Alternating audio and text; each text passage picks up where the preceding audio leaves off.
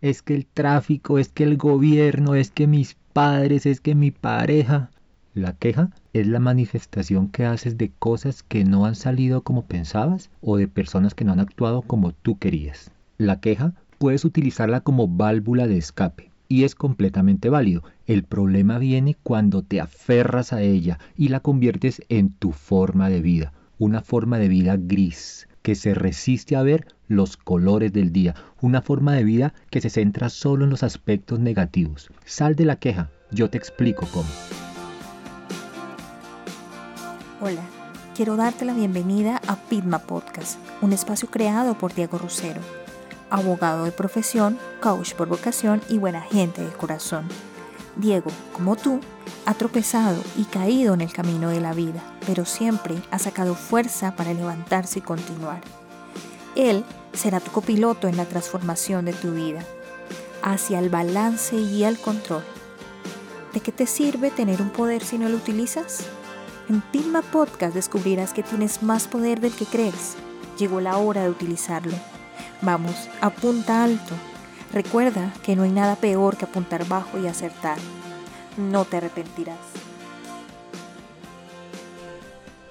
Hey, ¿cómo estás? De corazón deseo que todo, todo, todo vaya bien en tu vida. Y si no, haz un alto en tu camino. Detente por un momento, respira hondo y piensa en esto. Dentro de ti ya tienes todo para lograr lo que tanto quieres. Solo basta con que hagas unos pequeños ajustes. Gracias por estar aquí. El hecho de que dediques unos minutos a tu crecimiento personal es de aplaudir.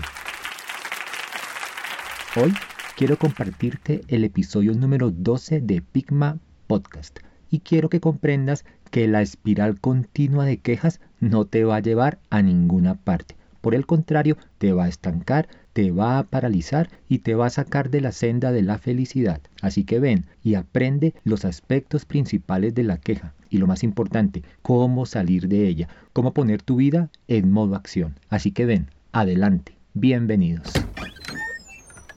Hoy quiero comenzar con un interesante cuento que sin duda te va a ayudar a entender los conceptos que te explicaré más adelante. El cuento se llama El perro quejumbroso y lo tomé del libro Storytelling del autor mexicano Camilo Cruz.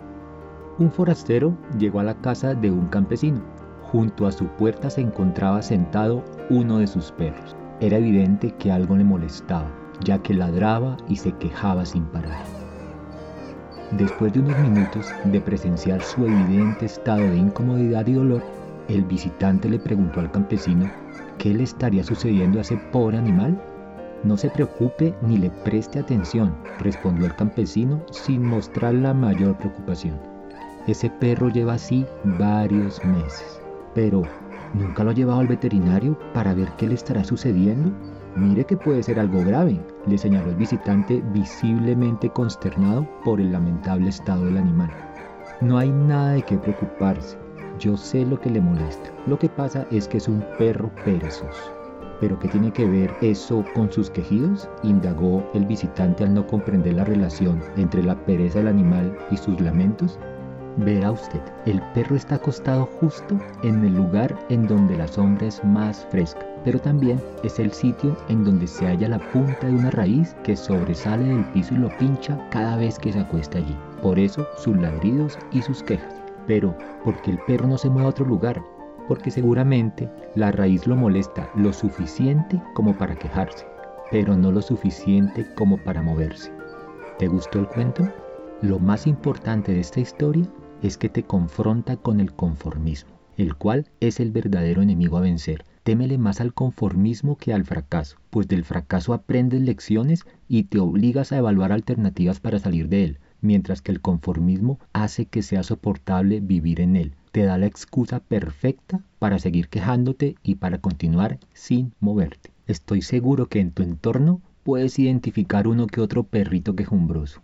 Esa personita que se queja de su situación, que solo habla de ella pero no hace nada por resolverla, solo se centra en lo negativo y no busca soluciones ni alternativas. Esa persona ya se ha acomodado a ese estilo de vida y pilas, ese estilo de vida no es otro que el de la víctima. Cuando te quejas, acusas a los demás o a las circunstancias de toda tu infelicidad. Cuando te quejas, te eximes de toda responsabilidad, entregas todo tu poder para actuar y construir tu vida y pones toda tu búsqueda de felicidad en manos de terceros. Entonces, si ellos no hacen algo, tu estado no cambiará. Ojo, ese no es el camino. ¿De qué te sirve quejarte si después no te pones en marcha a buscar las soluciones? La queja no se resuelve desde afuera, sino desde tu propio interior.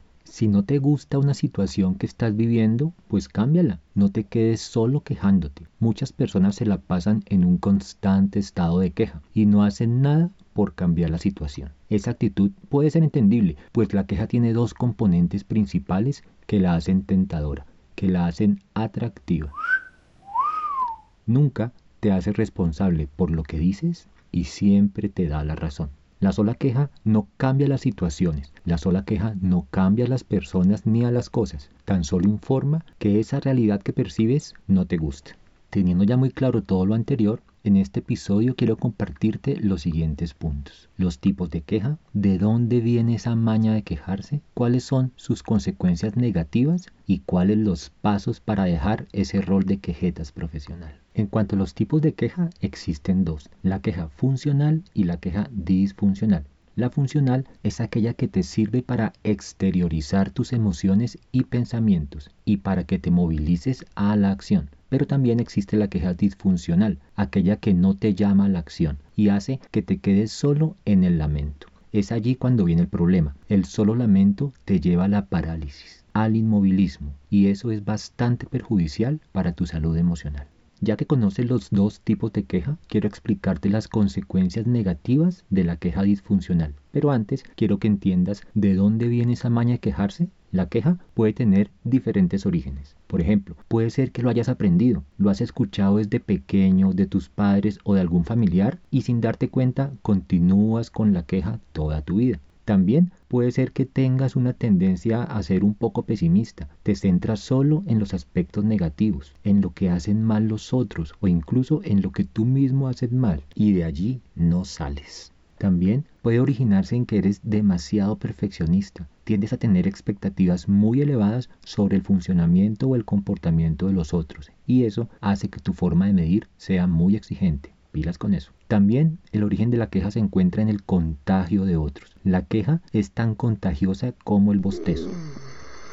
Y si andas entre quejetas profesionales, adoptarás esa forma de expresión y tus conversaciones se convertirán en un desfile de quejas que no resuelven nada. Llegó la hora de hablarte de las consecuencias negativas de la queja. Principalmente son tres y de paso son los tres mayores estímulos para dejarla atrás. 1. Con la queja favoreces un estado de ánimo negativo. De tanto quejarte es muy probable que comiences a interpretar todo lo que te pasa de forma negativa. Te vas convirtiendo en un ser opaco. 2. Con la queja creas un mal ambiente en tu entorno. Quienes te rodean se cansan de tus lamentos y es que nadie quiere estar al lado de un amargado o una amargada profesional. Tú te tomarías un café o saldrías a disfrutar de una hermosa tarde con alguien que no sonríe con alguien que se queja de todo, con alguien que ve todo oscuro? Yo no. 3. La queja te pone en un estado pasivo, pues mientras te quejas no resuelves. Mientras te quejas solo refunfuñas, solo te conformas. Y acuérdate de lo malo del conformismo. Te atrapa y te obliga a vivir con esa piedrita en el zapato, pero no haces nada para sacudirla. Una vez entendidas las consecuencias nefastas de vivir en un mundo de estancamiento gracias a la queja, quiero compartirte estas cinco herramientas para que abandones ese rol de quejetas profesional y comiences a transitar por el camino de la felicidad.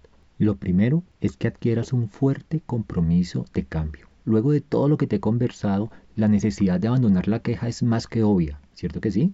2. Para cambiar el mal hábito de la queja disfuncional y cualquier hábito en general, primero debes hacerlo consciente. Debes darte cuenta de si a lo largo del día te la pasas quejando. Cuando te quejes, haz una pequeña marca en un cuaderno, en una hoja o toma una nota en el celular para que te permita contar al final del día cuántas veces te quejas. 3. Una vez detectes cuántas veces te quejas al día, llegó la hora de ver sobre qué temas se tratan tus quejas. Te quejas sobre las tareas de la casa, sobre la salud, sobre el gobierno, sobre el trabajo, etc.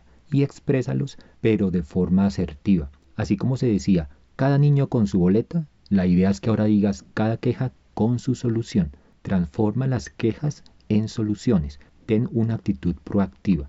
¿Qué vas a hacer para solucionar ese tema que te incomoda? 4. Entrena tu mirada positiva y tu agradecimiento. Fíjate en tu entorno y esfuérzate por encontrar las cosas buenas que te rodean. Seguro que son muchísimas. Rétate a que por cada queja que digas vas a encontrar y a expresar 10 cosas buenas por las que mostrar agradecimiento. ¿O qué te parece celebrar una vez a la semana el día sin queja? Este es un ejercicio excelente. Y 5. Lo más importante, contagia la no queja en tu entorno, pues así como la queja se contagia, la buena energía, la buena vibra y el agradecimiento también. Por eso me encantaría que compartieras este episodio con otras personas para que miren las malas consecuencias de quejarse y las ventajas de abandonar la queja. Para finalizar, de este capítulo salen varias conclusiones súper importantes. Ojo, la queja tiene dos partes importantes. La primera te ayuda a expresar algo que te incomoda y la segunda te moviliza a actuar sobre eso. No te quedes solo en la primera parte. Otra conclusión es pilas con convertirte en un perrito quejumbroso, pues a esos perritos, como en el cuento, cada vez les prestan menos atención y se van quedando cada vez más solos. Y por último, sé de esas personas con las que es lindo y fácil compartir y no como aquellas a las que les huyen para que no les contagien sus malas vibras. Si te gustó el contenido de este podcast, suscríbete y compártelo con tus conocidos y en tus redes sociales. Será la forma más sencilla de llevar un mensaje de valor que seguro impactará de forma positiva este hermoso mundo. También te espero en mi página web www.diegorosero.com.co, un espacio creado con mucho cariño para escucharte y ayudarte.